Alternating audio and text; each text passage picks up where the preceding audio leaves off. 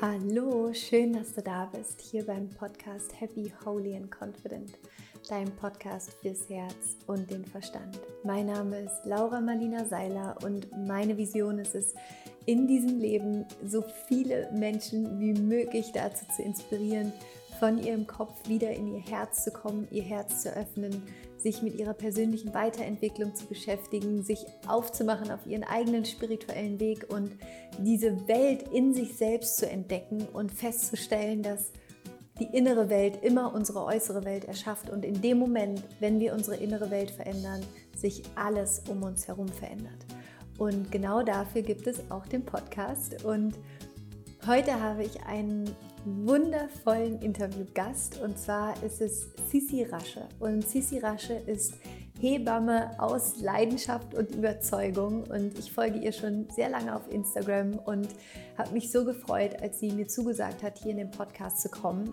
Und wir sprechen in diesem Interview zum einen darum, äh, darüber, wie sie ihre Passion gefunden hat, als Hebamme zu arbeiten. Wir sprechen darüber, wie man sich als Frau am besten auf die Geburt vorbereiten kann, was man vor der Geburt machen kann, was man während der Geburt machen kann, wie wichtig das Wochenbett auch ist und was das überhaupt heißt und wie man, ja, wie man sozusagen eine Hebamme im Idealfall nutzen kann, um ideal durch diese Zeit zu kommen und sich wirklich da unterstützen zu lassen und auch nochmal herauszustellen, wie wichtig dieser Beruf einfach ist und wie wertvoll und dass es für uns Frauen und dann aber auch Männer einfach so ein Geschenk ist, Hebammen zu haben, die uns einfach dabei unterstützen können, durch diesen Prozess der Schwangerschaft, der Geburt und auch danach zusammen durchzugehen. Und ich bin Sisi so dankbar, weil ich finde, dass sie unfassbar inspirierend ist, so weise ist und so ein Licht ist und ähm, ja, ihren Job einfach unfassbar gut macht und es mich einfach auch nochmal sehr inspiriert hat, dann bei meiner nächsten Schwangerschaft auf jeden Fall auch von Anfang an eine Hebamme zu haben. Und ich wünsche dir unglaublich viel Spaß bei dieser Folge und ich bin mir sicher, dass du ganz viel für dich daraus mitnehmen kannst. Und ja, auch wenn du vielleicht eine Freundin hast oder Bekannte, die jetzt bald ein Kind bekommen oder darüber nachdenken, ein Kind zu bekommen, dann leite diese Folge natürlich sehr, sehr gerne weiter. Und ich wünsche dir viel, viel Freude beim Zuhören. Und bevor es jetzt gleich losgeht, möchte ich an der Stelle Danke sagen für Freunde, haltet euch fest. Über 7000 5-Sterne-Bewertungen auf iTunes für den Podcast. Ich weiß gar nicht, was ich dazu sagen soll, außer Danke. Es, es ähm, berührt mich so sehr, wie sehr ihr diesen Podcast liebt und hört und mögt und weiterteilt und unterstützt. Und es macht mich so glücklich. Und ja, ich sitze hier gerade und strahle wie ein kleines Honigkuchenpferdchen, weil ich einfach so dankbar bin für diesen Support, der mir entgegenkommt. Und danke, danke, danke dafür. Es bedeutet mir wirklich die Welt. Und an der Stelle auch ein großes Announcement noch. Und zwar gibt es im Dezember wieder von mir meinen Selbstliebe-Adventskalender, jetzt in der dritten, vierten Runde, glaube ich sogar schon.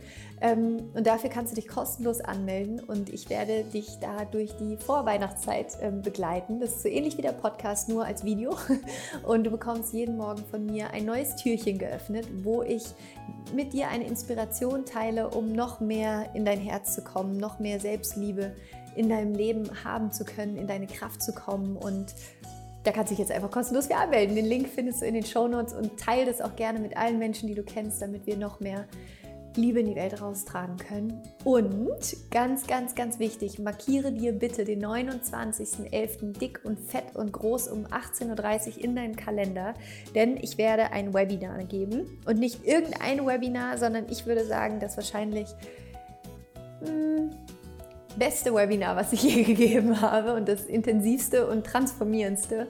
Und es geht dabei um den Higher Self Activation Code, den ich entwickelt habe. Und zwar sind das fünf Schritte, die dir dabei helfen, dich mit deinem Higher Self zu verbinden. Und wir werden eine sehr kraftvolle Meditation machen und auch das ist komplett kostenlos und du bekommst vorher sogar noch eine Meditation, um dich schon mal energetisch einzutun, dein Herz zu öffnen. Und allein das Feedback zu dieser Meditation ist schon ziemlich, ziemlich überwältigend. Also nimm das für dich bitte unbedingt mit. Alles findest du in den Show Notes, also Webinar am 29.11. Und wenn du da keine Zeit haben solltest, was ja sein kann, ist es gar kein Problem. Melde dich bitte trotzdem dafür an, denn du bekommst natürlich danach die Aufzeichnung auch zugeschickt. Das heißt, du kannst es dir dann einfach in den Wochen danach auch noch anschauen. Und dann ich bin schon so aufgeregt. Ab Dezember kannst du dich anmelden für die Rise Up and Shine Uni, ähm, was unfassbar wird im Januar. Und dazu findest du dann auch alle Infos im Dezember für die Anmeldung. Das wird fantastisch. Aber jetzt geht es los mit der wundervollen Sissi Rasche und dem Gespräch darüber, wie wir als Frauen und aber auch als Männer voller Liebe, Dankbarkeit, Freude, Vertrauen in diesen Prozess gehen können, von neuem Leben in die Welt zu bringen. Ich wünsche dir ganz viel Freude bei diesem Gespräch. Ich freue mich so sehr und bin so dankbar, heute Sisi Rasche im Podcast zu haben.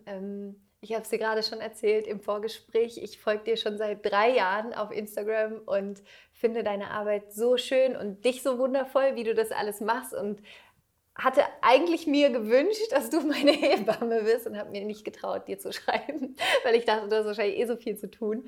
Ähm, und jetzt haben wir gerade festgestellt, dass das nicht so klug war, dass ich das nicht gemacht habe. und erstmal herzlich willkommen zum Podcast. Schön, dass du da bist. Ja, schön, dass ich hier sein darf, Laura. Ich freue mich und ich bin gleichzeitig ein bisschen traurig, weil hätte ich das gewusst, ne, ähm, wären wir auf jeden Fall zusammengekommen, weil wir gerade festgestellt haben, dass wir auch nicht weit voneinander entfernt ja. wohnen. Und ähm, jeder, der mich kennt, ähm, weiß, ich bin das Taxi Berlin. Und ich freue mich immer, wenn jemand ähm, so nettes neben mir wohnt und ich ähm, dann ähm, nicht so einen weiten Weg habe. Ja, und die Parkplatzsuche ist bei dir auch nicht ganz so schlimm. Das stimmt, bei mir ist alles immer frei. Ja. Also ja, next time. Next time. Es next wird nicht time. das letzte Baby gewesen sein. Da freue ich und, mich. Ähm, vielleicht auch gut so, wer weiß, dass es ja. nicht so war, weil was ich dadurch gelernt habe, ist, dass es Sinn macht, vorher auch eine Hebamme zu haben. Und ähm, für alle aber, die dich noch nicht kennen und die nicht wie ich dir schon seit drei Jahren auf Instagram folgen, magst du noch mal ein bisschen erzählen, wer du bist, ja. was du machst, vielleicht auch, wie der Wunsch entstanden ist, Hebamme zu werden und ja. Ja, gerne. Also ich bin ähm, Sissi Rasche, ich bin 34 Jahre alt. Ich bin in Schleswig-Holstein aufgewachsen, äh, in Bad Segeberg, falls das einer kennt, bei den Kamalfestspielen. Und ähm, ich bin seit circa elf Jahren in Berlin und lebe hier mit meiner Familie. Ich habe drei Kinder, einen Sohn, eine Tochter und noch eine Tochter letztes Jahr geboren. Also wir sind acht Jahre, sechs und fast eins. Und ähm, mein Mann, ähm, mit dem lebe ich hier in Berlin, in, in Westberlin, also in Charlottenburg. Und ähm, ja, ich arbeite als freiberufliche Hebamme. Darunter versteht man, ähm, dass ich äh, Frauen in der Schwangerschaft, in, unter der Geburt und im Wochenbett betreue. Äh, momentan ist es bei mir so durch die Geburt von meiner jüngsten Tochter, dass ich halt wenig Frauen betreue, weil das einfach nicht, ähm, nicht so machbar ist vor allen Dingen die Dauerrufbereitschaft geht einfach gerade nicht. Ne? Ich still noch. Ähm, genau, also nochmal kurz zusammenzufassen, dass ich, dass ich halt Hausgeburten und Beleggeburten betreue. Also ich habe einen Vertrag mit einem Berliner Krankenhaus, wo ich mit Frauen ähm, ähm, eins zu eins die Geburt begleite und halt auch auf Wunsch ähm, eine Hausgeburt machen würde. Und das habe ich gerade ein bisschen runtergefahren, weil das einfach äh, gerade mit, mit dem Stillen einfach sich nicht so gut anfühlt für mich. Aber da werde ich bald wieder hinkommen und darauf freue ich mich, weil das ist einfach mein Traumberuf, Hebamme. Und ähm, der Wunsch, ähm, Hebamme zu werden, der kam ganz früh, ungefähr mit 15. Ähm, das war durch Zufall. Ich habe mich mit einer Mutter unterhalten, bei der ich ähm, Babysitting gemacht habe und wir haben halt über Berufswünsche gesprochen und sie sagte dann zu mir, wenn ich noch mal was lernen könnte, ich möchte gern Hebamme, würde Hebamme lernen. Da habe ich gedacht so, das ist echt ein super Job, weil man, also alle denken ja immer Babys und so, aber die Frau steht ja im Fokus. Ja. Ne? Und ich gedacht, das ist aber eine gute Kombination, weil du hast natürlich Baby auch mit drin, aber du hast die Frau. Und dann habe ich sofort ein Praktikum gemacht äh, in den nächsten Schulferien, weil der Nachbar meines Großvaters Gynäkologe war. Und dann hatte ich das Glück, auch gleich in den Kreißsaal zu dürfen, weil das war, ist einfach nicht so einfach, gleich als 15-Jährige ja, ähm, im Kreißsaal zu sein. Und dann war ich geflasht. War meine erste Geburt, das weiß ich noch so, das habe ich so, so sehr vor Augen. Das war jetzt eigentlich gar nicht im Nachhinein jetzt so eine tolle Geburt, aber dieser Moment, als dieses Kind geboren wurde, ich habe geheult wie ein Schlosshund ähm, und bin nach Hause gefahren habe zu meiner Mutter gesagt, so okay, that's it, das mache ich. Und dann Wahnsinn, hatte ich es... Wahnsinn, dass du da dein, das ist so schön, dass du das so früh für dich gefunden hast und dass da auch irgendwie alle Elemente so richtig für dich standen. Ja, da, cool. da kann man ähm, sehr dankbar drüber sein, weil ich habe noch einen jüngeren Bruder, der einfach nicht so schnell wusste, wo sein Weg hingeht. Und ich sage es immer, das ist so ein Geschenk, wenn man mit 15 schon weiß, was man werden will, ja. weil ähm, ich habe halt sechs Bewerbungen geschrieben und ich habe gesagt, ich muss nur zum Vorstellungsgespräch und dann überzeuge ich jeden, dass das mein Beruf ist. Und so war es dann halt. Ich habe drei Wochen nach dem Abitur meine Ausbildung angefangen. Wahnsinn. Und ähm, deshalb arbeite ich einfach schon super lange in dem Beruf ähm, und habe so diese Studienzeit nicht so gehabt wie jetzt viele meiner Mitschüler von damals. Mhm. Aber bin total happy und weiß halt einfach das kann ich noch die nächsten 50 Jahre machen, wenn ich, ähm, 50 Jahre vielleicht nicht, aber 40 auf jeden Fall. Aber ich glaube, Hebamme hört man nie auf zu sein. Also man kennt ja mhm. diese alten Hebammen. Also es gibt eine Hebamme, die ich so vergötte, Anna Maria heißt die, die ist irgendwie, weiß nicht, also gefühlt ist sie jetzt schon, aber sie ist auf jeden Fall 75 und die arbeitet immer noch. Und ich hänge an ihren Lippen, weil sie natürlich einfach so viel, so viel Berufserfahrung hat, dass wir immer denken, oh Anna-Maria, du musst uns immer noch alles beibringen, bitte. Alles, ähm, wir müssen alles aufsaugen. Und so stelle ich mir das auch irgendwann mal vor, dass ich so eine kleine Omi bin, die dann immer noch mit ihrem Hebamme, die hat nämlich auch so ein Auto, wo sie obendrauf so Hebamme draufstehen hat und dann kommt sie immer. Und das finde ich so süß. So würde ich auch gerne mal irgendwann enden. Das ist schön. Also ja, ich, ich bin einfach so dankbar, dass du hier bist, weil ich glaube, dass auch dein Beruf, den du hast, jetzt wo ich auch Mama bin, mhm. ich mir über diese Wichtigkeit von diesem Beruf nochmal ganz anders bewusst geworden bin, weil vorher mhm. beschäftigst du dich jetzt wahrscheinlich nicht, also ich habe mich jetzt nicht so viel damit beschäftigt, einfach weil ich noch keine Mama war. Mhm. Und während ich schwanger war und auch während der Geburt und auch danach habe ich mir gedacht, was für ein unglaublich wichtiger Beruf, was für ein unterschätzter Beruf und mhm. was für ein Beruf, der einfach so wenig Raum findet in unserer Gesellschaft und ähm, wo ich einfach glaube, dass er, dass er so wichtig ist und deswegen freue ich mich einfach, dass du da bist und ähm, wir heute hier wahrscheinlich alle Frauen und auch Männer dazu inspirieren können, wenn man schwanger ist oder ich frage es eher, würdest du sagen, dass man am besten immer eine Hebamme haben sollte, wenn man schwanger ist? Auf jeden Fall. Mhm. Also auch, ähm, ich werde ja oft gefragt, hast du denn eine Hebamme? Und natürlich habe ich eine Hebamme. Ich hatte dreimal die gleiche. Also das war für mich natürlich einfach Glück. Es ist meine Freundin, es ist mhm. aber, sie ist so wertvoll, auch für mich als Hebamme. Einfach, es ist ja nicht nur, dass ich, ich weiß natürlich, ich habe weniger Fragen, aber einen, einen vertrauten Partner an deiner Seite in einer mhm. so unglaublichen Zeit, die ja ähm, Ängste, Freude, alles mit beinhaltet zu haben. Und das finde ich auf jeden Fall wichtig. Und deshalb ist es positiver Schwangerschaftstest, Hebammensuche.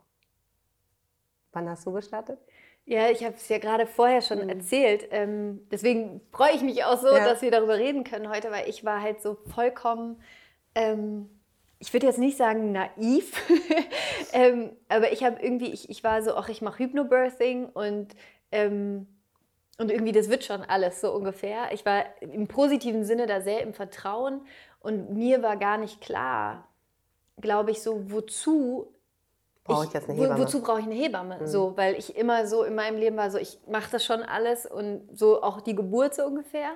Ähm, und hatte mich dann aber ja auch dafür entschieden, nach Havelhöhe zu gehen, weil ich wusste, dass es sozusagen Hebammen betreut mhm. wäre und nicht mhm. von einem Arzt oder von einer mhm. Ärztin. Nichts gegen Ärzte, ja, ja. aber ähm, mir war das irgendwie wichtig, da einfach jemanden zu haben, der mich dann auch machen lässt, so ungefähr, auch in meiner Zeit. Mhm. Ähm, was sich auch als sehr richtig herausgestellt hat, dass ich das genauso gemacht habe. Und hatte dann danach eine Hebamme, äh, die dann zu mir nach Hause gekommen ist, mhm. aber hatte vorher keine. Und habe dann aber danach gedacht, wäre schon geil gewesen, auch vorher eine Hebamme zu haben. Einfach auch, glaube ich, jemandem, der einem sagt, so, hey, so, slow down vielleicht mhm. auch mal ein bisschen und mhm. ähm, jemand, der einem da vielleicht im positiven Sinne auch den Rahmen hält, ähm, als Frau auch schwanger sein zu dürfen und dann auch mal ähm, ja, andere Sachen vielleicht ein bisschen weniger zu machen. Aber du kannst ja super gerne auch mal erzählen, gerade vor der Schwangerschaft als Hebamme, wie arbeitest du mit der Frau oder was, was gibst du der Frau mit, mit auf den Weg? Naja, also die meisten Frauen, die wissen das ja, wenn ich, ähm, also ich habe, also momentan betreue ich eigentlich Frauen, die ich schon mal betreut habe oder mein Freundeskreis ist ziemlich groß, Bekanntenkreis. Deshalb ist es jetzt so, an, na, ne, also ich lerne, die, die rufen mich an mit einem positiven Test und dann mache ich meistens dann auch gleich schon so, also es kommt ja vor allem die Frühschwangerschaft da, wo alle immer denken, ähm, da muss ich mich alleine durchquälen, ist ja einfach auch schon wichtig, dass man da einen Ansprechpartner hat. Und es ist mir auch nochmal wichtig, das hier zu sagen, gerade auch wenn eine Schwangerschaft nicht positiv verläuft, sondern man vielleicht das Kind verliert, dass es auf jeden Fall gehört auch mit zur Hebammenbetreuung dazu. Und da kann man mhm. Hebammenbetreuung in Anspruch nehmen. Manchmal ist es auch nur ein Termin, aber dieser eine Termin tut ähm, der Frau so gut, weil man einfach die Möglichkeiten aufzeigt, auch ähm, wie ist es mit so, einer, mit so einer Diagnose dann umzugehen, dass ähm, ähm, mein Kind nicht mehr lebt und äh, was muss ich tun, gibt es eine Ausschreibung. Also ne, das finde ich immer ganz wichtig, weil beim Arzt ist da einfach nicht viel Zeit und einfach, und wenn es nur eine Stunde ist, ähm, einen Tee zu trinken und einfach einer Frau beizustehen, finde ich, das ist ähm, so heilend oft ähm, und der, dem, dieser Sache Raum zu geben. Ähm, ja, das ist auch ein Teil unserer Arbeit und der, das wissen halt ganz, ganz viele nicht. Und das ist mir immer wichtig, dass man das, das halt auch in die, Punkt, ja. in, die, ähm, in die Welt hinausträgt. Aber wir gehen jetzt mal von einer gesunden Schwangerschaft aus und die ist intakt und ähm, dann ist es natürlich Übelkeit, diese Müdigkeit. ganzen, genau, diese ganzen ich Sachen. Ich habe komplett geschlafen, den zweiten Monat. Ja, wirklich. Gut. Ich habe einfach nur geschlafen. Das ist super. Paul war so, was ist los mit dir? es wächst was in dir, ne? Also das ist ja. schon, aber dass man da einfach guckt, was, ähm, wie man helfen kann. Ähm, ich habe natürlich auch ein Netzwerk ähm, an Osteopathie, an Heilpraktikern, an Ärzten, mit denen ich zusammenarbeite, wo ich einfach gucken kann, was passt für diese, also für mhm. diese Frau. Ne? Also und da schauen wir dann einfach auch gerade ähm, zum Beispiel bei Schwangerschaftsübelkeit, das wissen auch ganz viele nicht, ist Vitamin B6 einfach super. Ähm, dass man das einfach ähm, erstmal nimmt und äh, oft sind 70 Prozent Besserungen, so, also so ganz einfache ja. Sachen, also ich, ja. kein, kein Hexenwerk so. Und deshalb ist es schon äh, wichtig, sich früh zu sehen, dann macht man so eine, ähm, eine Anamnese, nennt man das einfach.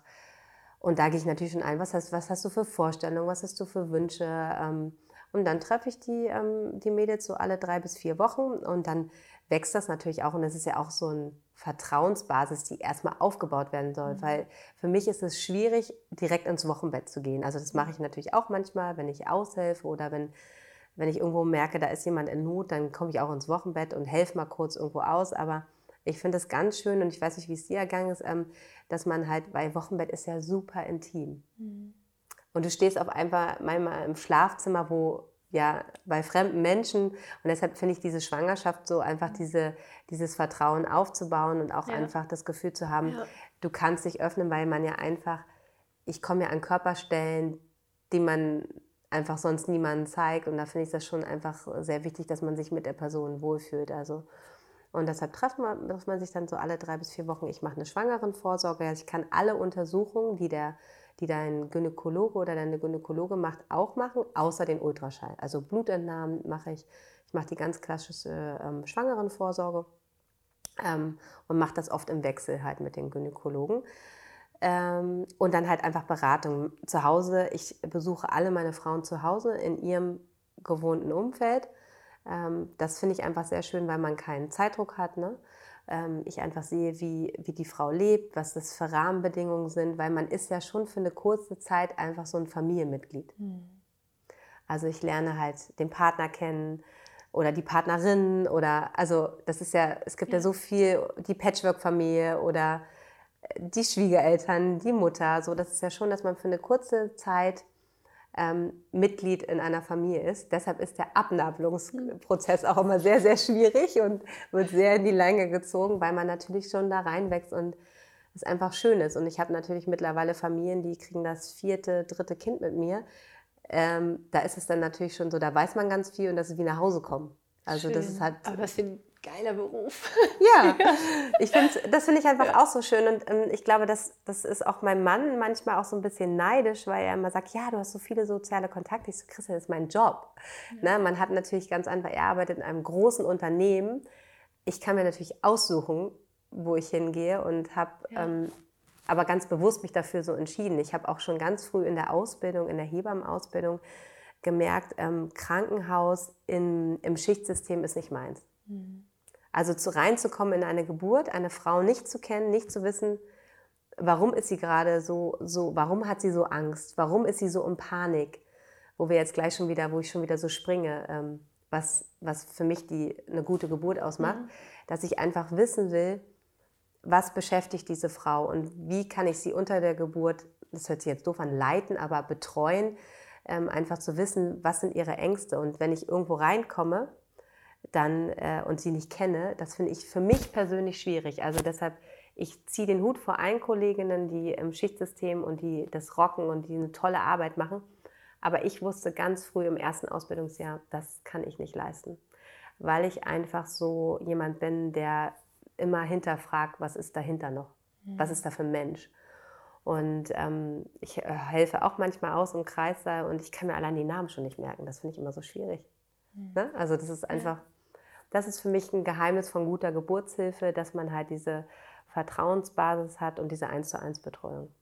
Ja, also ja, ich bin gerade so, ich denke mir so, oh. Jetzt haben wir so viele Fragen, ich habe gleich wieder so viel angefangen, es tut mir so leid. Nein, so um Gottes Willen, alles gut. Ich habe mir nur gerade gedacht, warum habe ich dir damals nicht geschrieben? Ähm, weil ich glaube, das ist halt wirklich einfach einem gerade bei dem ersten Kind, ich meine, beim zweiten Kind weiß man ja schon auch wieder mehr, aber gerade so, glaube ich, auch in der ersten Schwangerschaft, man weiß so viel einfach nicht und man ist so viel mit sich alleine dann irgendwie und mit, ja, wie du gerade gesagt hast, zum Teil auch Ängsten oder Dinge, die man einfach nicht weiß. Und dann ist es natürlich so wundervoll, jemanden zu haben, der einfach aber ja. manchmal ist es auch ganz schön, mhm. weil ich habe das ganz oft so, ähm, als ich Frauen, die ich halt beim ersten bis zum dritten Kind oder so betreue, die sind dann manchmal so, die denken, das ist wirklich die Realität. Mhm. Und wenn ich manchmal so zweite und dritte, mhm. die ich noch nie vorher kannte, weil ich halt diese engmaschige Betreuung mache, mhm.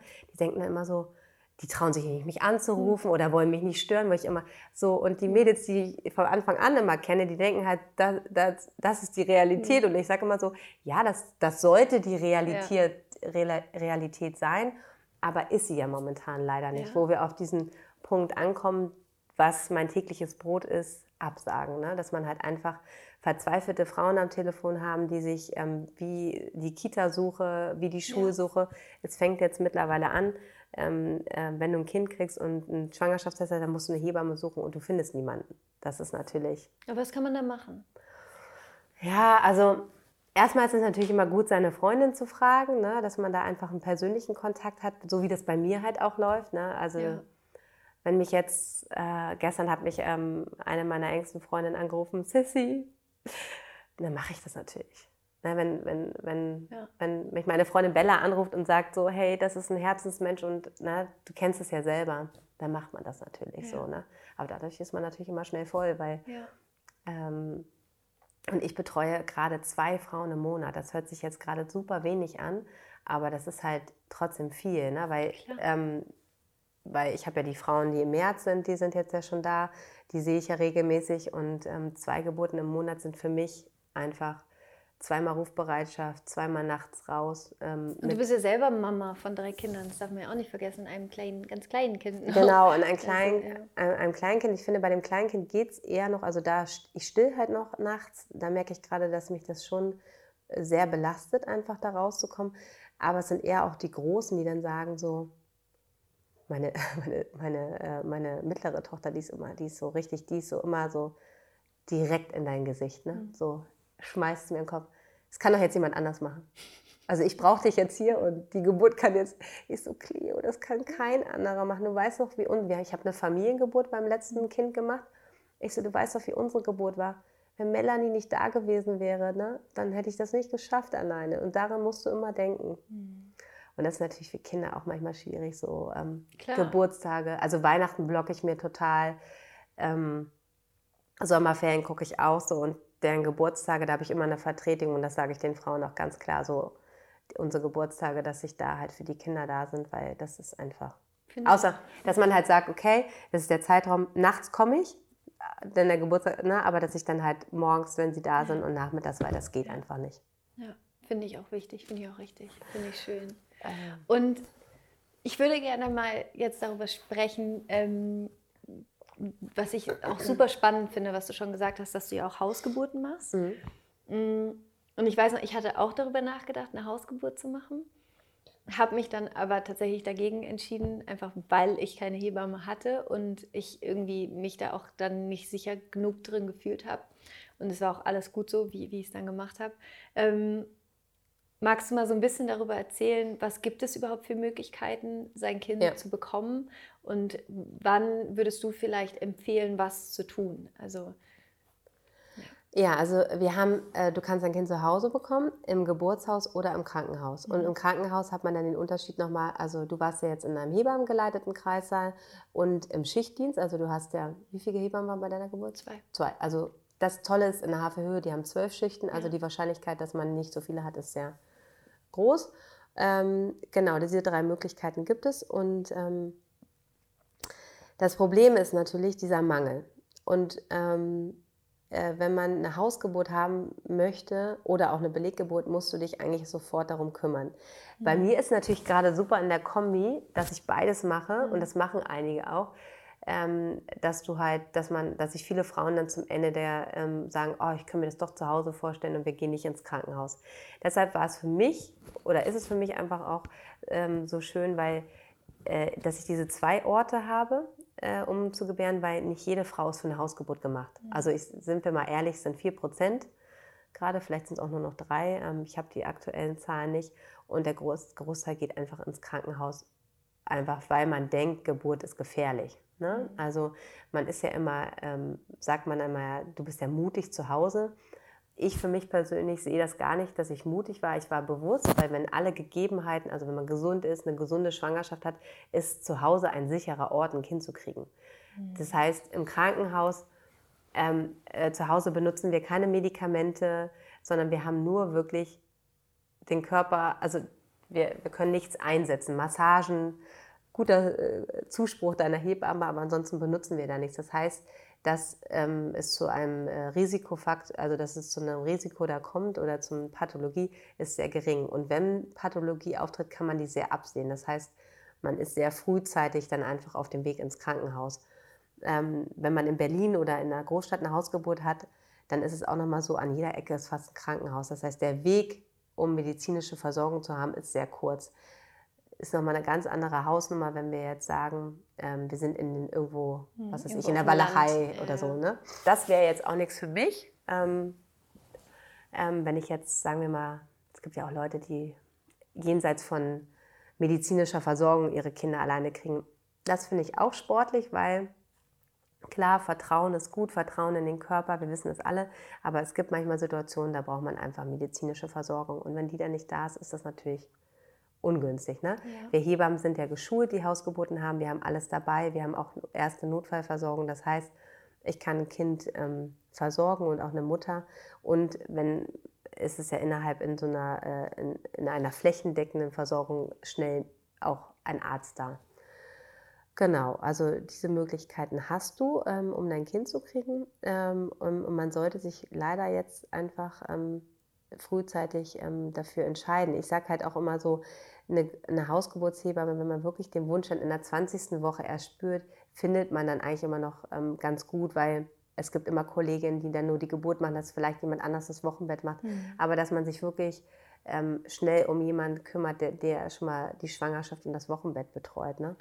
Du hast ja gerade schon ein, eine Sache angesprochen, die ich super wichtig finde, dass wir da auch einmal drüber sprechen, dass viele Menschen oder viele Frauen glauben, Geburt ist gefährlich.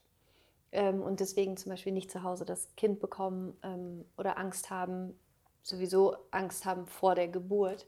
Wie, wie denkst du da darüber? Also was, was ist Geburt und was ist Geburt nicht? Ähm, also Geburt ist ähm, nicht gefährlich. Also, ähm, aber es gibt Situationen, da braucht man Medizin. Das mhm. heißt, auch deshalb würde ich nie alleine ein Kind kriegen. Also mhm. es ist ja auch ähm, ich sage das ja auch ganz offen und ehrlich, es ist ganz groß, dieses Thema Alleingeburt. Ich finde das schwierig, weil es wird den Frauen sozusagen gezeigt, natürlich, ich bin der Letzte, der nicht sagt, also ähm, ich würde meine Arbeit so beschreiben, dass ich ähm, die meiste Zeit meine Hände ähm, in der Hosentasche habe oder ich massiere eine Frau, aber ich mache sehr, sehr wenig und das ist auch mein Job. Ich muss ganz viel wissen, aber wenig tun bei mhm. einer Geburt.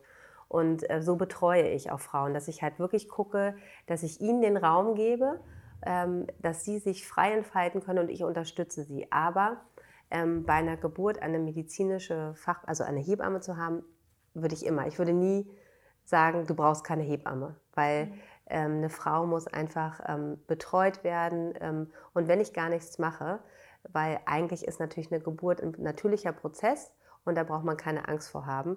Aber äh, man, du weißt ja selber, ne? Also Wehen sind überwältigend auch manchmal. Ja. Und ähm, wenn man ich erinnere da, mich dunkel. Ne? Und es ist ganz viel im Kopf Geburt. Ja. Es ist ja, super ist viel im Kopf. Und ähm, das ist ja auch das, was man beim Hypnobirthing zum Beispiel lernt, dass man halt sich fokussiert. Und ich versuche immer so zu erklären, dass man halt das habe ich auch gerade noch mal bei meiner dritten Geburt, bin ich noch mal auch so alles für mich als Hebamme so durchgegangen, ähm, dass ich immer gemerkt habe, wenn ich nicht fokussiert war in meiner Wehe, also das heißt, wenn ich mich dem Schmerz hingegeben habe, wenn ich nicht geatmet habe, wenn ich wirklich ganz bei mir war, dann war das einfach und da wollen wir uns, und da will ich auch niemandem irgendwelche falschen Versprechungen machen, dass, äh, dann, dann geht man in den Schmerz und dann denkt man, das zerreißt dich. Aber sobald ich wieder auch meine Hebamme wieder angeguckt habe und so, die mir dann wirklich sagt, so, ne, atme, fokussiere dich, dann geht das. Aber dafür brauchst du ganz oft jemanden, der dich einfach ja. immer wieder dahin zurückbringt, der dich, der, dich, äh, der dich anfeuert, der sagt, das ist machbar. Und wenn ich mir vorstellen müsste, ich hätte das ganz alleine machen müssen und ich hatte ja. einfache Geburten. Meine Kinder haben es mir einfach gemacht und ich bin sehr, sehr dankbar jedes Mal, dass ich dieses Wunder Hausgeburt auch machen durfte. Ich bin so dankbar dafür, aber ich hätte es nicht ohne meine Hebamme geschafft. Und ich bin Hebamme. Ne? Also das heißt, es ist nicht gefährlich, aber man sollte einfach seine Fachperson dabei haben und jeder sollte halt für sich ähm, den passenden Rahmen finden und da sein Kind kriegen, wo er sich wohlfühlt. Und ähm, da muss man einfach eher so ein bisschen in sich hinein ähm, horchen. Und wenn du jetzt zum Beispiel diesen Fokus bei, also dann hätten wir uns gekannt in der Schwangerschaft und du hättest mir gesagt, okay, das kannst du dir vorstellen, dann hätte ich dich darin bestärkt und dann hätten wir geguckt, so was sind die Vor- und Nachteile, wo siehst du dich? Und dann hättest du nachher irgendwann ganz von alleine diesen Impuls, glaube ich, entschieden. Mhm. So. Ja. Ne? Also ja. das ist eher so, deshalb sage ich halt dieses, dieses kontinuierliche Betreuen, weil man kann das nicht planen, Geburt so. Also ja. auch selbst wenn man eine Hausgeburt plant, dann sage ich halt auch immer, es kann aber auch sein, dass wir im Krankenhaus sind und das ist dann auch völlig okay. okay. Der Weg ist okay, weil wir als Frauen haben ja auch so eine Idealvorstellung. Ne? Wir wollen schön aussehen, wir sehen diese ganzen tollen Bilder. Und manchmal ist Geburt einfach nicht schön. Es ist auch manchmal einfach also den Anspruch hatte ich nie, in meiner Geburt schön sein zu wollen. Ich habe mir einfach gedacht. Ja, man, du sahst bestimmt super schön aus. Obwohl, dieser, ja, ne? witzigerweise ne? gab es wirklich einen Moment, wo, wo kurz so zwischen zwei Wehen und wo Paul mich so anguckt, aber ich glaube, er war auch voller Hormone und mich angeguckt hat und gesagt hat, du bist so wunderschön. Und ich war so... ich schwitze, ich ja, atme. Und ne? er war so vollkommen... ich habe gedacht, das war ein schöner Moment in der Geburt, ja. Also die Frauen sind ja auch alle ja. schön, aber es ist so, ja. Das ist eine andere Form der Schönheit, glaube Ja, ich. und gerade durch jetzt auch Instagram und ähm, diese ganze Digitalisierung haben wir ja so viel, also man, also die kommen zu mir und erzählen mir genau so und so und dann denke ich, uh, das ist natürlich echt auch ein hoher Anspruch und ich versuche dann eher zu bestärken, dass ich mir die Wünsche natürlich alle, ich möchte es jeder Frau ermöglichen, aber ich sage auch ganz klar, ähm, das ist ein Weg, den wir zu, gemeinsam gehen und der kann auch mal, wir müssen auch manchmal abbiegen. Mhm. Ne? Was ist denn konkret, also ich, ich stelle mir jetzt vor, du, du hast eine Frau, die du betreust und du merkst, okay, die Frau hat richtig Angst vor der Geburt aus Gründen, dass gesellschaftlich in Filmen, dass wir immer dieses Bild irgendwie bekommen, es ist unglaublich schmerzhaft und so weiter und so fort. Was würdest du jetzt all den Frauen, die vielleicht gerade zuhören und die vielleicht sogar schwanger sind und die Angst haben, wie, was kann man machen vor der Geburt, um die Angst vielleicht zu reduzieren oder mit einem wirklichen guten Urvertrauen in die Geburt reingehen zu können? Also ich spreche immer positiv davon. Mhm. Also ich würde mir ähm, wenig ähm, diese, also äh, ich versuche immer davon zu reden, dass Geburt positiv ist. Ne? Mhm. Und ich glaube, das Problem ist einfach, dass unsere Gesellschaft genau, man kriegt ja immer nur die Horrorgeschichten ja. erzählt. Und ich sage ganz oft zu den Frauen, auch gerade die Geburt wirklich so zelebriert haben, ich so, tragt das in die Welt hinaus. Ne? Erzählt eure positiven Geburtsgeschichten, weil wir hören immer nur, ist alles schief gelaufen. Also wir reden ja generell immer eher über das Negative ja. als über das Positive. Deshalb ist mir, erzähle ich immer ganz viele positive Geburtsgeschichten. Ich sage, ich, ich erzähle keine Märchen, ich sage, das ist nicht anstrengend, aber ich erzähle, wie toll das ja. einfach ist. Und ich merke einfach, dass ähm, vielen Frauen äh, das hilft Deshalb würde ich erstmal sagen, ähm, ähm, also wichtig ist, versucht euch eine Hebamme zu finden, die mit euch positiv darüber redet. Sprecht, wenn ihr merkt, grenzt euch ab auch in äh, so ja. Dinnerpartys, Partys generell. Sagt doch einfach, wenn ihr euch jemand was erzählen will, dass ihr einfach sagt, das finde ich schön, das ist aber deine Geschichte. Ich würde gerne meine eigene Erfahrung machen, weil es gibt ja wirklich Frauen, die sind so wirklich so grenzüberschreitend, die jeder Schwangeren sagen, oh, bei mir war es total ja. schlimm und ja, dann haben die natürlich Angst. Ne? Dann würde ich schon empfehlen, ähm, einen Geburtsvorbereitungskurs zu machen. Also ich finde das schon wichtig. Ähm, und ich bin auch ein Fan von Hypnobirthing-Kursen. Aber ich ähm, versuche dann einfach zu sagen, einfach auch mal, das heißt jetzt nicht, dass wir jetzt hier eine, eine, eine schmerzfreie Geburt haben, ne? also, sondern die wird dir einfach helfen, diesen Geburtsweg zu gehen, diese Geburt. Und, äh, äh also ein Hypnobirthing-Kurs so. Das finde ich ganz wichtig. Aber mir ist wirklich äh, am wichtigsten ist immer so dieses, dass man sich versucht abzugrenzen. Mhm. Und dass man halt auch zum Beispiel, wenn man diesen, Impo äh, diesen Entschluss für sich gefasst hat, ich möchte eine Hausgeburt machen, dass man das nicht so vielen Leuten erzählt. Mhm. Oder sich wirklich nur Leuten erzählt, wo man sich ganz sicher sind, dass sie einen nicht negativ ähm, mhm. beeinflussen. Weil und einem keine Angst machen. Keine Angst machen und ähm, ja. einfach das auch akzeptieren, dass ich eine Entscheidung äh, getroffen habe. Weil das ist natürlich ich kenne so Frauen, die so motiviert waren und dann kriegen sie da einen so vor den Latz geknallt. Das ist einfach nicht mhm. gut. Ne? Also ich glaube, generell sollte man sich, auch ich ähm, als Hebamme, wenn ich dann irgendwo bin, das wird ja ganz viel immer mein Beruf, ich versuche auch nicht, ich höre mir Geschichten an und würde jetzt nie jetzt einer Frau dann sagen, oh, das hätte ich total anders gemacht. Ne? Also weil ganz oft äh, denke ich ja auch, wenn ich jetzt Sachen höre oder ein Wochenbett höre und dann, dann denke ich immer innerlich, oh, es tut mir jetzt so leid, aber das ist ja total falsch, wenn ich jetzt sagen würde, das hätte ich ja total anders gemacht, sondern eher gucken, wo kann ich der mhm. Frau jetzt noch weiterhelfen. Ne? Also, mhm. dass man ja, findest du es nicht, das ist sowieso bei Voll, uns Frauen absolut. immer so, so, so, so schwierig und auch, ähm, deshalb bin ich, glaube ich, auch manchmal zum Beispiel auch ähm, in den sozialen Medien sehr zurückhaltend, weil ich ähm, dieses, ähm, wie kann ich das gut beschreiben? Also jeder geht ja so ein bisschen seinen Weg und jeder möchte einem die Meinung immer so aufdrücken. Und ich sage immer so, ich bin jetzt für euch hier und ich habe, ihr könnt, ich gebe euch Ideen, wie ihr euren Weg gestalten könnt und ihr sucht euch aus jedem bisschen was raus, aber es gibt nicht den einen perfekten Weg. Ja. Und so mache ich das auch mit meinen Kindern, dass ich ähm, nicht so dogmatisch bin, sondern ich suche mir aus meinen Teilen, die ich so aus vielen, also Ansätzen, was raus und gucke, wie für uns als Familie also als meine Familie der, der richtige Weg ist. Mhm. Und das versuche ich auch meine Frauen zu sagen, weil die rufen mich dann an und sagen, ja, da steht aber das und das. Ich so, ja, aber, oder die hat gesagt, ähm, das und das, so muss ich das machen. Ich so, das finde ich halt falsch, ne? Also, weil da verunsichern wir Frauen auch ja. so. Thema Schlafen, Thema Stillen und so. Das muss jeder auch so ein bisschen für sich rausfinden. Und ich finde, ich sehe mich eher als begleitende äh, Person und versuche unterstützend da zu sein, aber nicht zu sagen, du musst mhm. das so machen, weil die sollen sich die Sachen raussuchen. Und genauso betreue ich auch eine Frau, die sich für einen äh, geplanten Kaiserschnitt entschieden hat. Also, weil da gibt es ja auch Hebammen, die sagen, also das mache ich nicht, weil es gegen meinen ähm, Kodex. Kodex spricht. Und ich denke mir halt so, mh, mm, oft hatte ich das schon so, dass ich Frauen, die sich angemeldet haben, ähm, bei mir und dann haben gesagt, ja, ich will, da brauchst du mir auch gar nichts erzählen und es ist trotzdem dann anders gekommen. Also mhm. wie ich auch einfach ähm, ähm, zum Beispiel meine Partnerin, ähm, ich mache ja, ich bin nicht nur Hebamme, ich habe ja noch ein Unternehmen vor zwei Jahren gegründet und meine Partnerin Marina, mit der ich das ähm, gemacht habe, die ähm, war so also ich würde mal sagen, wenn man es ganz krass sagt, geplanter Kaiserschnitt und letztendlich sind wir in einer ungeplanten Hausgeburt gelandet. Mhm. Von nicht stillen sind wir bei einem Jahr stillen. Aber nicht, weil ich ihr das aufgedrängt ähm, habe, sondern weil es einfach, ich habe sie begleitet und sie hat Sachen dann selber hinterfragt und so ist es entstanden und ähm, so sehe ich meine Arbeit. Also ich bin ähm, eine Person, die in eine Familie reinkommt und ich sehe mich als begleitende Person und versuche der Familie verschiedene Angebote zu machen, die mhm. zu ihnen passt. Und deshalb möchte ich auch eine Frau, die, die sich für, auch für nicht stillen, auch das hatte ich schon. Ne? Das ist natürlich für mich auch, klar, ähm, finde ich es schwierig, aber ich finde es total wichtig, dass ich auch diese Frau, dass ich ihr dann halt einfach zeige, wenn sie sich wirklich das nicht zutraut, dass ich ihr zeige, wie ist dann eine, trotzdem eine innige Beziehung mit einer Flaschenbeziehung, mhm. also mit äh, Muttermilchersatzprodukten.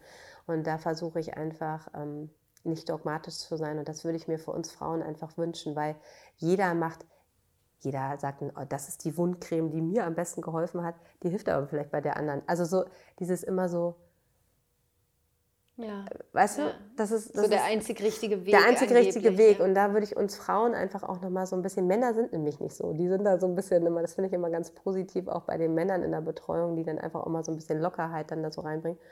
Mm, ähm, und wir Frauen könnten uns so besser einfach auch ähm, begleiten, indem wir uns nicht immer so den, den einen einzigen Weg aufdrängen. Ja, und auch immer denken, nur weil es bei mir irgendwie so war, muss ja. es bei dir auch so sein, sondern den Raum dafür offen zu machen, dass du vollkommen deine eigene Erfahrung machen kannst, die ganz anders sein kann als meine. Ja. ja. Und da will ich mich nicht ausschließen. Ich ja. muss auch, aber das versuche ich mir immer so zu sagen, dass ich da einfach wirklich ja. nicht immer gleich so, dass man vorher überlegt, was man sagt, weil man auch mit, das ist ja auch bei, bei Schwangerschaft und Geburt so, dass man sich als Hebamme, und deshalb arbeite ich auch lieber weniger, und bewusster, weil wenn ich so gestresst bin, also wenn es zu viel ist, dann bin ich nicht mehr gut ähm, und kann nicht mehr so, dann bin ich auch manchmal genervt, ne? wenn die mich jetzt zum fünften Mal die gleiche Frage stellt, wo ich dann selber merke, so, mh, das bin ich jetzt hier gerade, die ein Problem hat. Und ähm, wie man Frauen halt einfach auch mit ganz bestimmten Sätzen super verletzen kann. Also auch unter der Geburt. Ne? Also das denkt man immer gar nicht, das sagt man so dahin. Also wenn mir Frauen erzählen, ja, aber der Arzt hat ja das und das gesagt, das beschäftigt die Jahre. Mhm. Und das war einfach nur so eine Floskel, mhm. dass man so wirklich mit seiner Sprache so ganz bewusst ist und ähm, das ist nicht so einfach.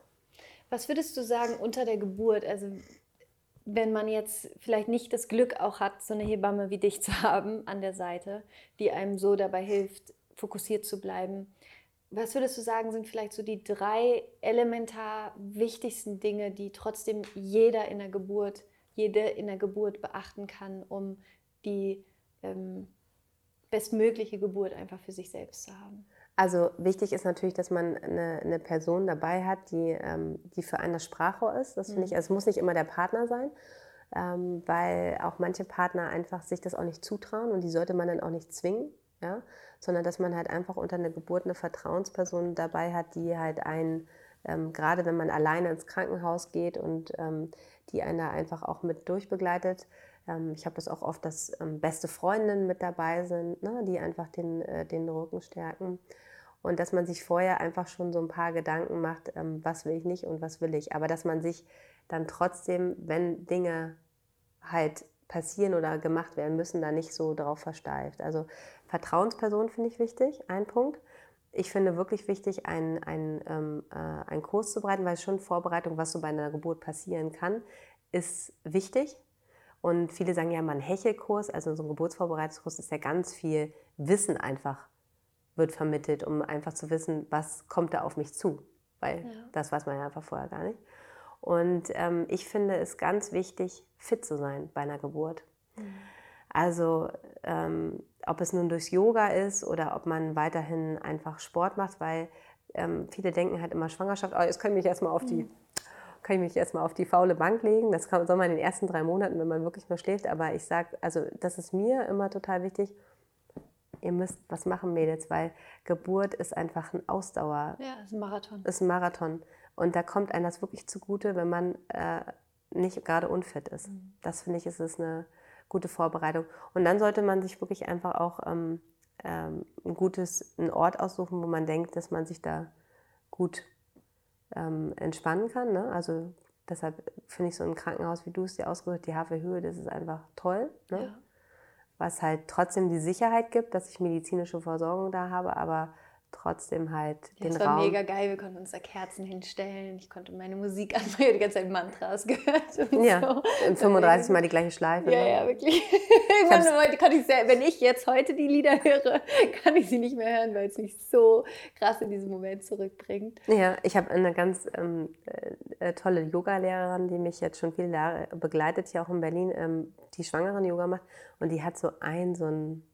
Ähm, äh, so eine, ähm, so eine ähm, Geburtsplaylist. Hm.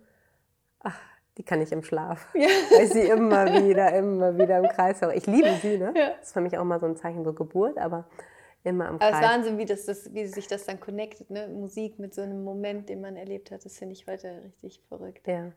Also das finde ich so die, die wichtigsten Sachen. Ähm, und ähm, genau, also, also diese Vertrauensperson, weil man einfach nicht mehr, man ist ja nicht mehr man selber. Ne? Man kann halt einfach, dass man diese, diese Vertrauensperson einfach dieses Sprachrohr einfach auch ersetzt und, und einfach da einschreiten kann, um einen auch zu schützen. Du hast vorhin noch einen Punkt angesprochen, den ich auch beobachte, ähm, dass es so, eine sehr, so ein sehr starkes Vergleichen gibt von, wer hatte die coolere Geburt, im Sinne von, wer, für wen war es irgendwie am schmerzfreisten oder am, ähm, also dass es wirklich so eine Art äh, Erwartung gibt, die man dann, glaube ich, auch an sich selber mittlerweile hat, wie eine Geburt sein soll. Ähm, und dass man sich dann vielleicht auch mal als Versagerin fühlt, wenn man dann einen ungewollten Kaiserschnitt zum Beispiel hatte oder wenn es irgendwie Komplikationen gab oder wenn du da nicht ähm, nach vier Stunden irgendwie wieder rausspazierst. Wie gehst du damit um und was ist so, ja, wie, wie, ist, wie, wie schaust du da drauf, dass das irgendwie unter Frauen mittlerweile vielleicht auch durch Social Media so ein bisschen so ist, dass so ein Erwartungsdruck ist, wie meine Geburt zu sein hat? Ich versuche einfach ähm, ich, ich versuche die Frauen einfach dahingehend zu unterstützen, dass, also erstmal ist für mich jede Frau eine Heldin, egal wer, wie ja. sie geboren hat. Ne? Also sie hat geboren und, und gerade Frauen, die sich so sehr eine natürliche Geburt wünschen und dann im Kaiserschnitt, die muss man nochmal ganz, wirklich ganz stark unterstützen, weil ja, du hattest einen Kaiserschnitt, aha, okay, ne? Also man wird ja dann immer so, und man fühlt sich, muss sich ja immer erklären, warum. Mhm. Es ging nicht anders und so weiter. Also da finde ich das wirklich, ähm, aber diese Frau hat ja geboren und ich finde es total wichtig, dass man das erstmal sieht. Ja? Mhm.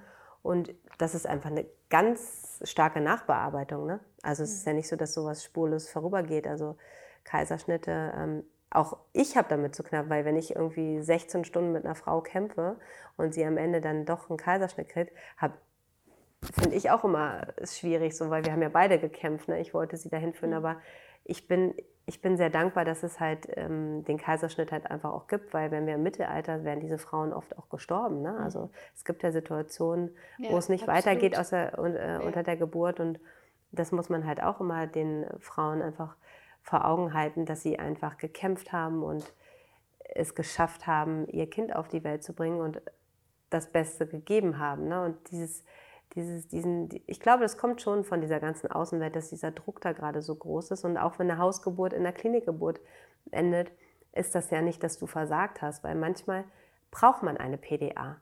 Ja. Also ich würde auch nie rangehen und zu sagen in der Geburt, also wenn Frauen dann kommen und sagen, ich will auf jeden Fall eine PDA, sage ich, ja, du kannst auf jeden Fall gerne eine haben, aber ähm, ich würde das erstmal auf mich zukommen lassen. Also das gucken, was du überhaupt brauchst. Ne? Und auch wenn... Ähm, äh, wenn man jetzt zu Hause sein Kind kriegt und dann, dann merkt, es ist vielleicht 24 Stunden, sind wir ja schon so gange. Irgendwann kann man auch nicht mehr. Dann ist eine PDA ein Segen, dass wir den ja. haben, weil das Kind dann oft dann doch noch natürlich zur Welt kommen kann. Mhm. Deshalb würde ich da gar nicht immer so negativ rangehen oder ohne Schmerzmittel. Das war bei mir ne? so. Hattest du eine PDA? Ich habe eine PDA bekommen, ganz zum Schluss, weil es er mit seinem Kopf nicht mehr richtig lag. Und, ähm, ja, und man verkrampft dann ja auch. Genau. Ne? Das und ist ja so meine Hebamme meinte dann auch, entweder Kaiserschnitt jetzt so ungefähr oder halt eine, eine PDA und ich wollte halt auf gar keinen Fall eine die ganze Zeit. Es wäre wahrscheinlich auch natürlich gegangen irgendwie irgendwann. Ich ja, aber merkst du nicht, das war aber, doch für dich bestimmt auch so, das hattest ja. du dir im Kopf gesetzt? Ja, ja, klar. Und es war dann tatsächlich so, dass, dass durch diese PDA ich wirklich dann nach, ich weiß nicht, ich glaube, es waren dann sechs Stunden, keine Ahnung, ich dann nochmal entspannen konnte und ähm, dann ging es doch. Ja. ja. Gott sei Dank. Deswegen war ich dann am Ende auch dankbar. Dafür. Ja, das ist ja. auch so. Und ist, deshalb kann man das von vornherein immer gar nicht so sagen, ja. weil. Und das ist ja auch überhaupt nicht schlimm. Also es ist so. Ja. Nee, das ist auch nicht schlimm. Also, aber es ist ja, es ist einfach so, wenn du jetzt zum Beispiel 12, 15 Stunden dabei bist, irgendwann ist man ja auch richtig kaputt. Absolut. Und dann ist das natürlich toll, wenn man die Möglichkeit hat, ähm, eine, eine, aber so von vornherein zu sagen, wir machen ich das auch, eine. Ja, oder auch wie das einige Leute immer so, das ist ja immer mein Lieblingsspruch, den ich immer gerade höre. Ja, heutzutage braucht man ja keine Schmerzen mehr haben. Beim Zahnarzt hat man ja auch keine Schmerzen. Also wie man einen Wehenschmerz mit einem Zahnschmerz vergleichen kann, das ist für mich einfach, ein Zahnschmerz ist durchgehen und man fällt vom Stuhl und eine Wehe, die kommt, die atmet man, dann hat man wieder eine Pause. Also das ist ja, das ja. ist ja ein Aufbau. Ne? Und äh, da kann man eine Frau ja richtig gut durchführen. Ne? Aber wenn jetzt einer bei mir mit einem, oder mit einem kaputten Fuß oder einem ja. Beinbruch liegt, das ist was ganz anderes. Ja. Und deshalb kann man nicht so dogmatisch sagen, ähm, dass man heutzutage ähm, ähm, auf jeden Fall äh, immer eine PDA nehmen sollte, weil man braucht ja keine Schmerzen mehr haben. Also das ist ja so ein, ja. So ein Spruch, den ich gar Und nicht mehr. Ich hatte auch, also ich bin rückblickend auch dankbar, ich weiß nicht, ob dankbar das, das richtige Wort dafür ist, aber ich bin auch dankbar, diesen Schmerz irgendwie gefühlt zu haben, weil irgendwie habe ich hat mich das nochmal so mit mir verbunden und mit meinem Frausein und mit der Kraft, die in mir ist. Und ich mhm. fand das, klar, es ist super intensiv und ich würde jetzt auch nicht darum bitten, gerade das normal in dem Moment fühlen zu müssen, aber was du vorhin auch gesagt hast, ich finde, man, also ich bin aus der Geburt gegangen und habe wirklich gedacht, ich bin einfach so krass. Superheldin, ne? Ich bin wirklich eine Superheldin. Also das war wie, nicht vielleicht in demselben Moment dann, aber danach, ich war so stolz auf meinen Körper und auf dieses Wunder und auf meinen Sohn und das ist einfach, ich war so völlig in, Rausch. in, in Awe, so im Staunen, dass das möglich ist. Also mhm. bis heute.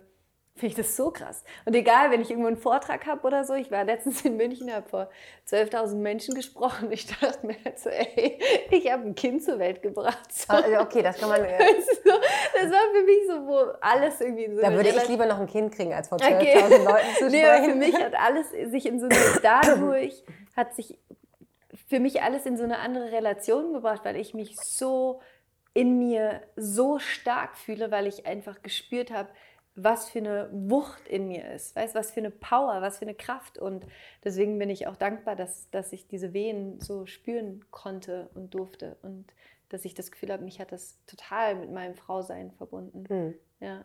Schön. Ja. Ja, und ich, ich weiß, ich rede jetzt hier immer nur von der, von der Idealvorstellung, das tut mir auch leid, aber ich finde, das muss man schon einfach sagen, weil ich wünsche mir einfach, dass es da halt wieder hingeht, ja.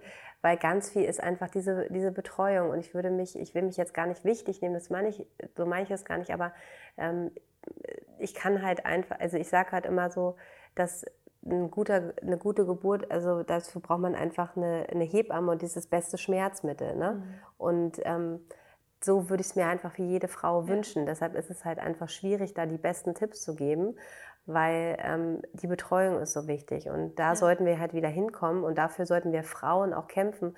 Und das ist ja das Problem, was wir am Anfang unseres Gesprächs hatten.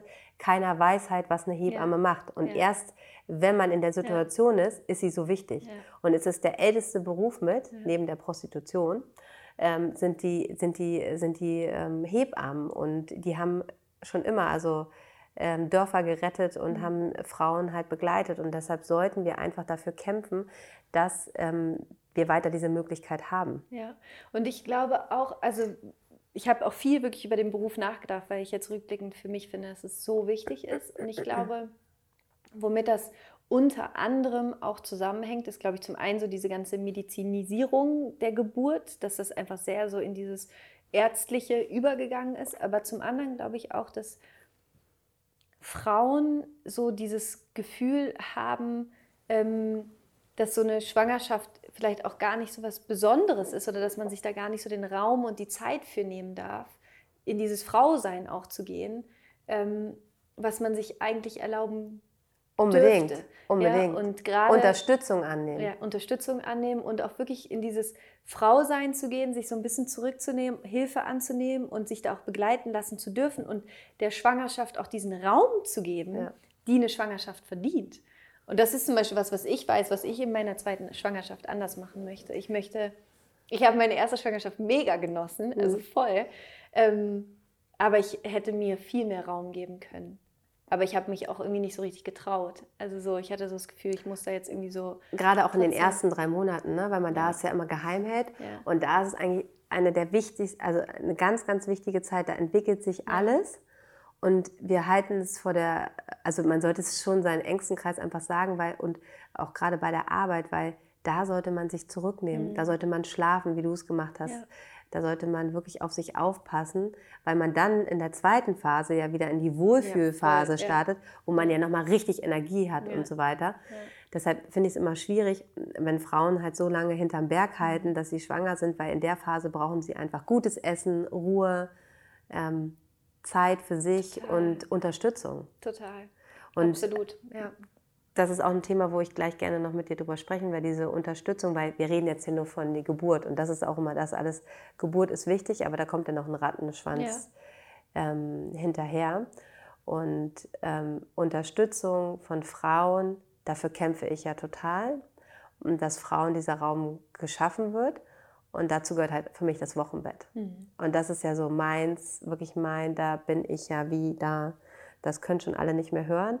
Aber das ist mir wirklich so wichtig, dass die Zeit nach der Geburt, dass das ein geschützter Ort ist. Mhm.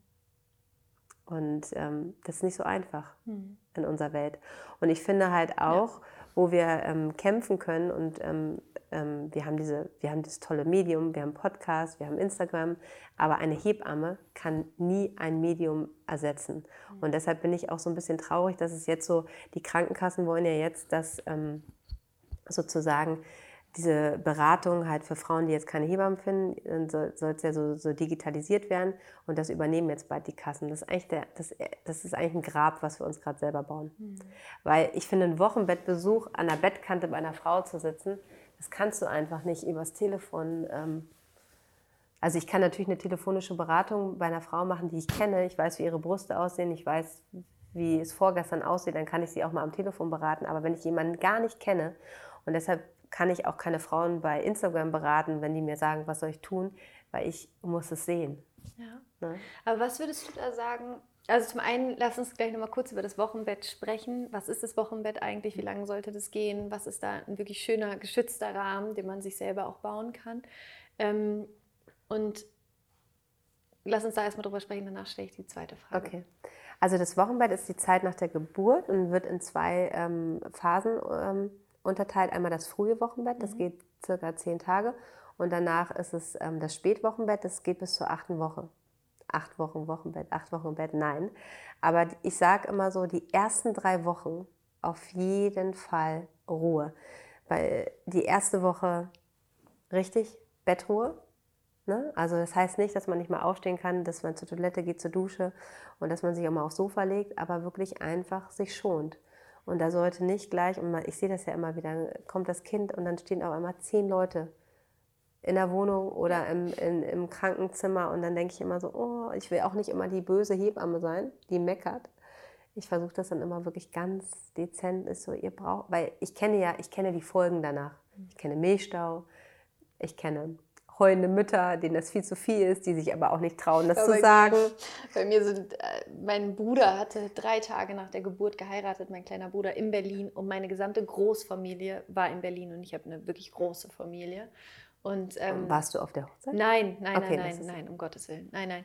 Ich habe aus meinem Bett, also die haben mir immer Fotos geschickt. Ich habe mega geheult, weil ich nicht da sein konnte. Ich war halt auch so emotional.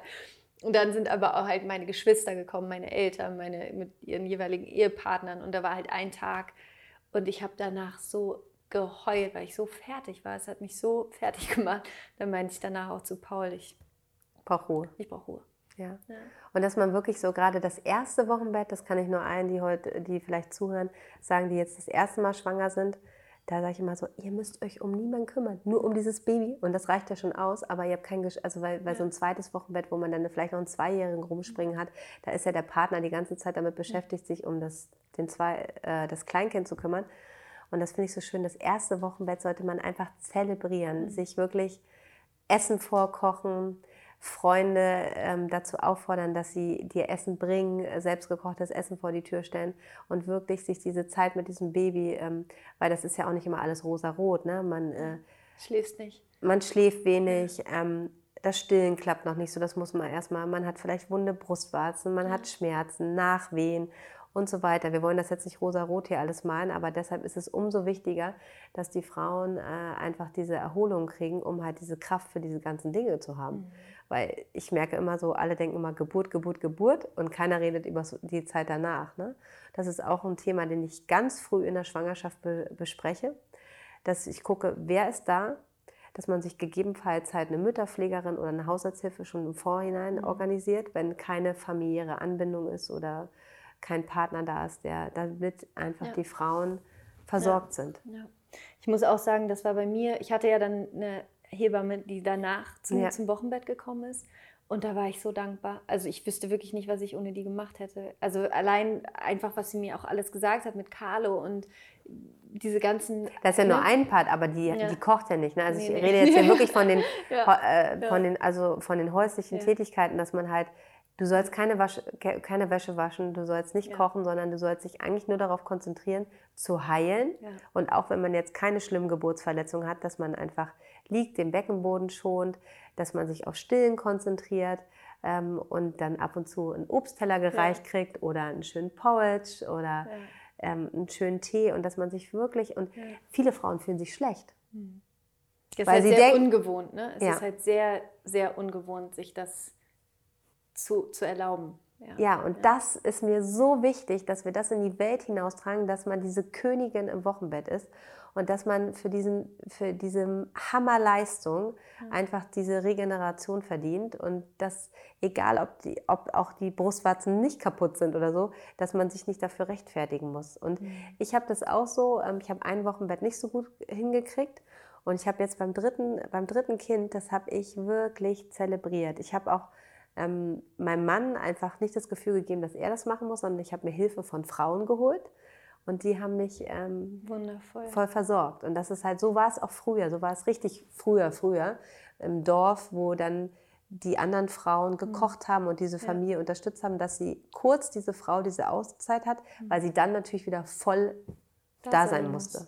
Ja, super schön. Also die zweite Frage, die ich gerade davor noch hatte, ähm, war, was können wir tun, um Hebammen mehr zu empowern? Also was können wir tun, um sozusagen mehr Frauen auch zu ermöglichen, in, ja, die Hilfe von Hebammen anzunehmen oder überhaupt in Anspruch nehmen zu können? Was kann man da konkret tun, gesellschaftlich? Du meinst jetzt, ähm, ähm wie wir diesen Beruf wieder auf Vordermann ja, kriegen? Ja.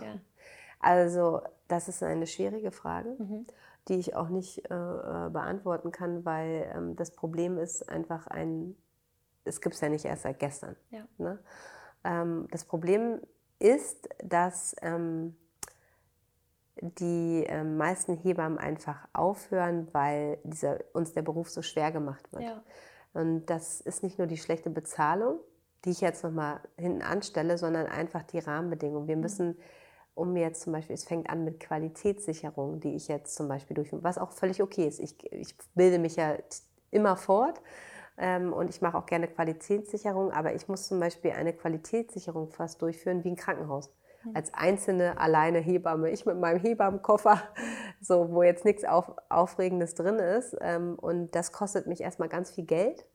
Und ähm, ich muss super viel Arbeitszeit in Kauf nehmen, wo ich nicht arbeiten kann und Geld verdienen kann die ich für diese Qualitätssicherung brauche. Und das müsste halt einfach einfacher gemacht werden. Ne? Also ich habe das Gefühl, man versucht uns ja auch einfach mit zu viel, dass keiner mehr Bock hat.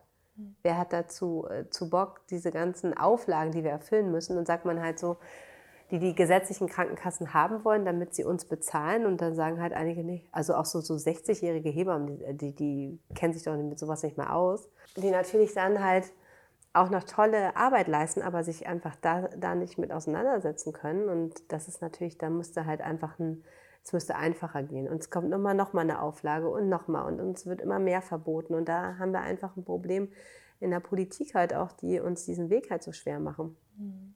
Und ähm, ich bin äh, nicht in der Berufspolitik ähm, drin, aber die Kollegen, die sich dafür einsetzen, und ich merke halt, dass die nach vielen Jahren dann auch einfach einfach enttäuscht sind, weil man nicht weiterkommt. Ne?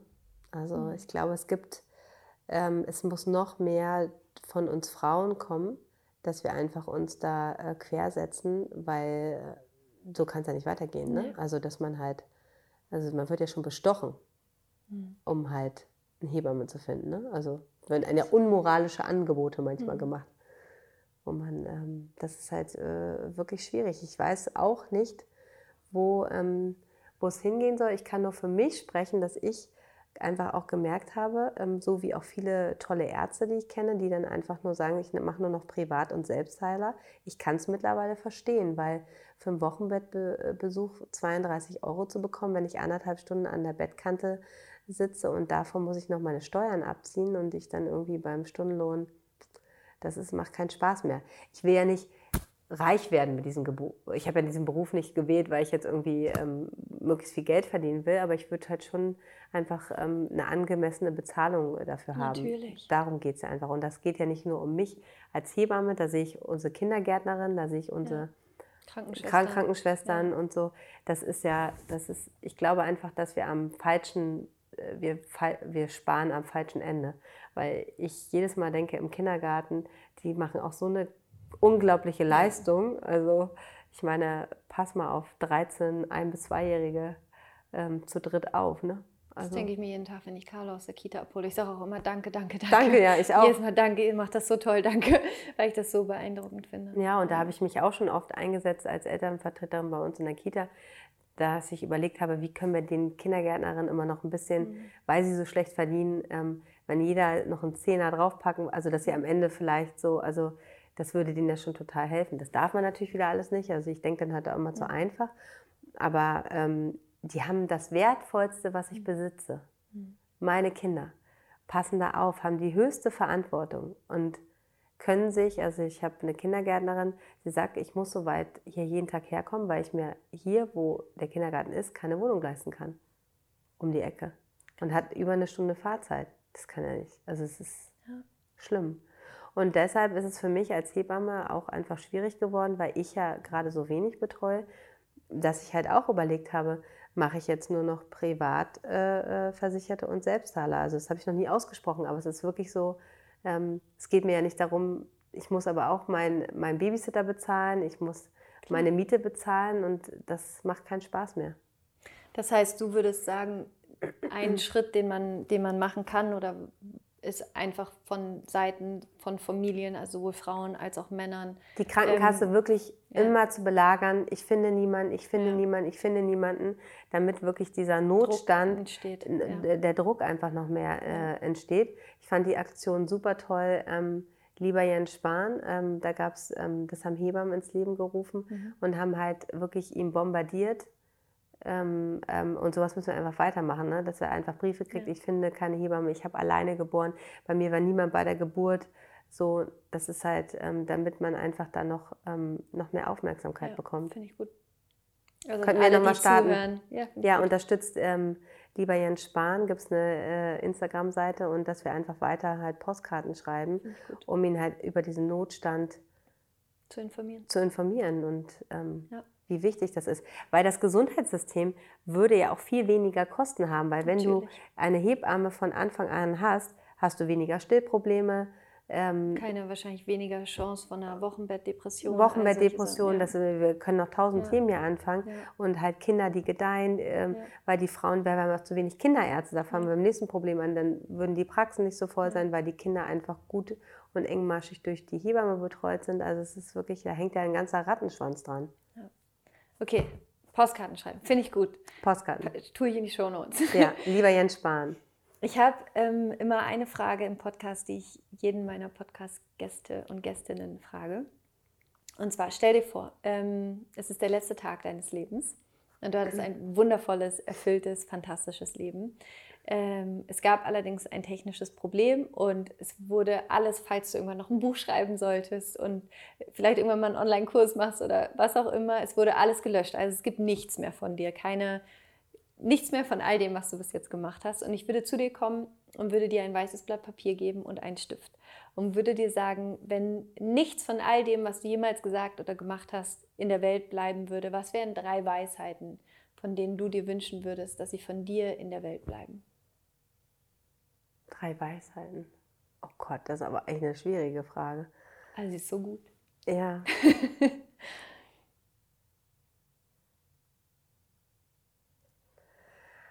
Hm, Ja, das ist jetzt. Ähm, also für mich ist einfach Liebe das Wichtigste. So, also und vor allen Dingen die, die Mutterliebe. Also das wäre für mich, dass Kinder einfach nicht viel brauchen, sondern das Wichtigste ist Liebe. Und wir können sie nicht verwöhnen. Das wäre mir ein ganz wichtiger Ansatz, weil das Thema einfach immer noch zu sehr immer ich auch täglich habe. Ich verwöhne mein Kind und ich finde, wir können unsere Kinder mit zu viel Liebe nicht verwöhnen. Also das wäre eine, eine Weisheit, die mir ganz äh, sehr am Herzen liegt, weil das ist so wichtig, ähm, seine Kinder ähm, zu lieben und zu verwöhnen mit, ähm, mit emotionaler Liebe, nicht mit materiellen Dingen, sondern sie einfach zu sagen, äh, dass, dass man da ist und ähm, dass sie das Wichtigste sind. Ähm, das finde ich ist eine sehr große Weisheit, das würde mir eigentlich schon ähm, äh, reichen. Und ähm, dann sollte man wirklich nur Dinge tun im Leben, die einen super viel Spaß machen. Also das finde ich wirklich bei, also wenn man wirklich einen Job macht, der einen nicht erfüllt, dann, ist, dann sollte man da einen anderen Weg führen. Und ich glaube, das merkt man bei uns beiden sehr stark, dass wir Dinge tun, die wir lieben. Und das finde ich so, so wichtig, dass ja. man wirklich, ähm, es geht nicht um Geld verdienen, es geht wirklich, ähm, also das ist natürlich wichtig, weil wir ähm, natürlich unser Leben auch finanzieren müssen, aber ich finde halt, wenn man eine Sache gefunden hat, die man liebt, dann geht man jeden Tag gerne zur Arbeit. Ne? Also Klar, es ist auch mal stressig, ja. aber das ist, finde ich, auch ein ganz wichtiger Punkt, dass man, und das möchte ich meinen Kindern auch vorleben, dass sie wissen, dass auch wenn sie öfter mal auf mich verzichten müssen, dass Arbeit positiv ist, also dass man was tun sollte, was mhm. einen wirklich zu 100 Prozent erfüllt. Und das ist ein zweiter Punkt, den ich ganz wichtig finde. Und ähm, muss man drei sein? Du musst nicht, nee? du musst gar nicht. Das finde ich eigentlich die, die, die Dinge, die wirklich, ähm, äh, ähm, ähm finde ich ganz, ganz wichtig. Ja, also Liebe zu geben an deine, an deine, an deine Kinder, an, dein, äh, an deine Familie und einfach ähm, jeden Tag aufzustehen und zu wissen, ich mache was, was mich hundertprozentig erfüllt. Und dafür bin ich auch dankbar. Also ich weiß, dass es keine Selbstverständlichkeit äh, ist, aber dafür bin ich ähm, sehr, sehr dankbar, dass ich, dass ich das, diese Dinge alle so leben darf, die, ähm, äh, die mir so unglaublich viel Spaß machen. Super schön. Gibt es noch irgendwas, was du zum Abschluss an die Menschen weitergeben möchtest, die gerade zuhören? Ähm, ich möchte einfach ähm, euch Frauen da draußen sagen, dass ähm, ihr alle gut genug seid, dass ihr das alle super machen werdet und euren eigenen Weg gehen werdet, dass ihr positiv, wo einfach unser Thema Geburt war, äh, war dass, ihr, dass, ihr das, dass ihr die Geburt, egal wie sie, ähm, ähm, wie sie kommen wird, dass, ihr, ähm, dass eine Mutter geboren wird und darauf sollte man stolz werden, dass man das feiern sollte. Ich finde auch immer gerade der, du hattest gerade den ersten Geburtstag, bei mir steht er jetzt äh, äh, unmittelbar bevor jetzt bei meinem dritten Kind und ich finde immer so, das ist wirklich einfach so, das meins. Ne? Also das, ja. hab, das haben wir auch als Eltern geschaffen, dieses Kind. Und darüber sollte man ähm, super stolz sein und sich wirklich nicht so vom Weg immer abkommen lassen, dass wir uns einfach so ein bisschen mehr auf uns konzentrieren und ähm, ähm, uns aus jedem Kuchenstück so ein bisschen was rausnehmen, um halt die Eltern zu sein, die, die wir für uns ähm, sind und, und uns nicht immer so viel vergleichen. Das wäre mir total wichtig. Ähm, das versuche ich auch jeden Tag ähm, in die Welt hinauszutragen. Weil ich, ich möchte euch auch sagen, ich bin auch nicht perfekt und ähm, ich bin auch nicht jeden Tag die perfekte Mutter. Und das ähm, ist, glaube ich, auch ganz wichtig, einfach zu sagen, dass ich einfach auch ähm, Tage habe, an denen ich einfach total müde nach Hause komme. Und da wünsche ich mir, ich würde oft anders reagieren. Aber ich glaube, das ist einfach auch nur menschlich, dass man auch mal Tage hat, wo man nicht äh, perfekt ja. ist. Und das sollten wir uns auch immer wieder sagen, weil man immer das Gefühl dann sich gleich so schlecht fühlt. Ne? Also, dass man nur, weil man jetzt einfach mal heute auch einen schlechten Tag hat, dass man keine schlechte Mutter ist. So, das finde ich ganz wichtig. Perfektes Schlusswort. Sisi, ich danke dir von Herzen für dieses super schöne, tiefe und auch echt info informative Gespräch, glaube ich, für so viele, die zugehört haben. Und ich glaube, wir haben ganz, ganz viele da drin inspiriert, sich auf jeden Fall eine Hebamme zu suchen, an dem Tag, wo du den Schwangerschaftstest genau. in der Hand hältst.